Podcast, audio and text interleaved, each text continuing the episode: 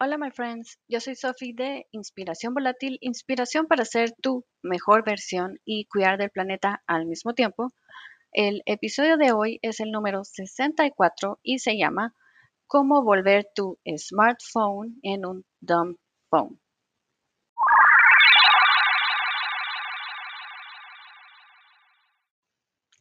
Sí, así como lo oyeron. Ya saben, cómo es que nuestros celulares ahora hacen tantas cosas y son prácticamente una computadora pequeña en nuestras manos. Y eh, la parte de que llamamos un dumb phone, entre comillas, o un teléfono tonto, es prácticamente los celulares de antes, o frijolitos, como les decimos aquí en Guatemala. Em, yo creo que hoy más que nunca, más que nunca es súper importante aprender a separarnos por completo de este aparato. Y veo tantos sus, bueno, sí, todo tiene su lado bueno y su lado malo. Obviamente ha ayudado en varias cosas, en hacer prácticas, las cómo utilizamos ciertas aplicaciones, cómo es que se ha hecho más fácil hasta incluso hacer transferencias bancarias en menos de cinco minutos, ayudarnos a pedir el súper, la cena y todo eso. Y eso yo lo hago, me sirve. Pero creo que es muy importante siempre poner límites para, como he dicho antes y lo sigo repitiendo, para que nosotros hagamos buen uso de la tecnología y la tecnología no nos use a nosotros. Em, hace mucho que no hablaba de minimalismo digital en cuanto más hábitos prácticos. He hablado mucho acá sobre mis problemas sociales con la tecnología y todo eso, creo que ya lo saben de sobra, pero em, en el blog compartí que encontré un canal nuevo para mí de esta chava que se llama Madison Gray.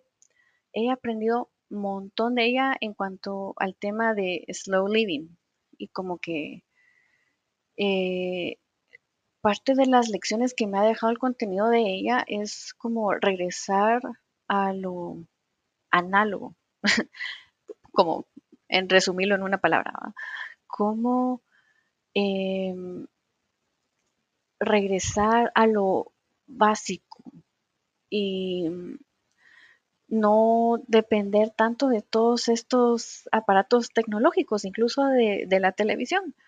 Y la influencia de esto que tiene en nosotros, en nuestro estado mental, en los niños, porque ella es mamá, tiene dos hijos.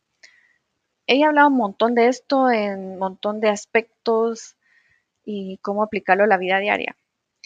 Y tiene un video en específico que sí fue como wow, así mind blowing, diría, porque de todos los videos que he visto de minimalismo digital, ella lo llevó un paso más adelante y es algo que yo me estoy retando actualmente. Em, es que ella, ahí les voy a poner el link del video en las notas en el blog, porque estoy poniendo ahora los links en el blog, no en la plataforma de podcast como tal.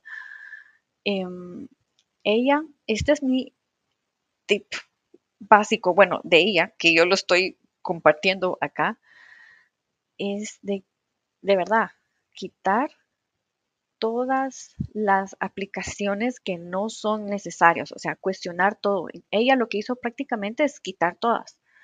Yo porque sí necesito ver cosas de trabajo, ver mi estado en el banco y pedir comida, dejé como que logré depurar lo más que pude. Creo que podría depurar un poco más. Pero lo más importante que dice ella es quitar el navegador. Quitar el navegador, así de simple, sea la aplicación que sea que usen, sea Safari, Chrome, Firefox. Yo mm, había bajado una que se llama Ecosia, que creo que es una buena opción en cuanto a tecnología y poder hacer un cambio en la vida real, porque por medio de las búsquedas, eh, lo que hace esta, esta plataforma es eh, ir sumando el, cada cierto número de búsquedas, plantan un árbol Y lo bueno es de que son bien transparentes y siempre comparten sus, sus informes cada mes. Pero bueno, eso lo podría hablar un poco más en otro episodio. El punto es de que quité el navegador por completo. No tengo, ahorita no estaba usando Instagram desde agosto, o sea, no tengo ninguna red social, no tengo navegador. Madison todavía dice que ella llegaría al punto de quitar la cámara del celular. Y menciona un punto muy interesante porque dice, incluso siendo mamá, ¿para qué va a estar viendo a sus hijos a través de un lente?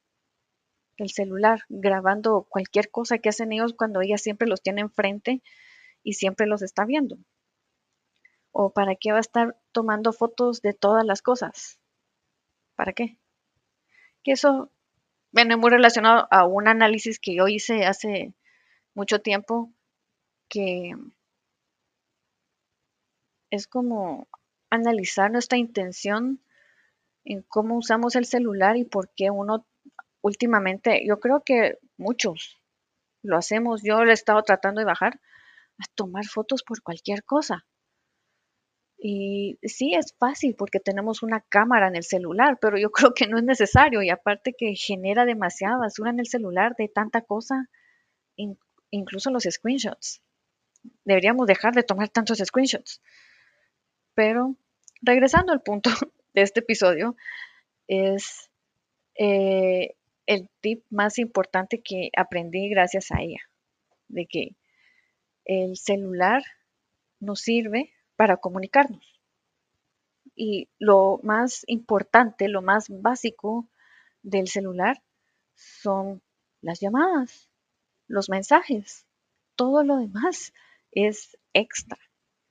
Y uno tiene la opción de tener una computadora o tal vez una tablet y poder ahí completar otras tareas que tal vez sea un poco más cómodo hacerlo en una pantalla grande. Por eso digo yo que hay que analizar bien la forma en que utilizamos el celular y analizar de verdad la cantidad de aplicaciones que tenemos. Y con la parte del navegador analizar, de verdad necesito saber esto ahorita. ¿Hace alguna diferencia de que haga esta búsqueda en este momento o puede esperar hasta que llegue a mi computadora. O me estoy metiendo al navegador a buscar X cosa porque estoy aburrido. ¿Me entienden por dónde voy? O sea, analizar bien nuestro uso de las aplicaciones y bajarle a la adicción de estar buscando siempre las cosas, porque yo creo que no hace ninguna diferencia si lo sabemos hoy o lo sabemos mañana. Así de simple. Y si uno tiene su computadora y uno espera cinco minutos y ya se da cuenta de que de verdad no era necesario buscar lo que de la nada uno quería buscar, ya pasó. Pero sí, ese es el reto que les pongo a todos los que me escuchen esta semana. Depuren su teléfono hasta lo más básico, lo más que puedan. Quiten el navegador y miren la diferencia que va a hacer en su día.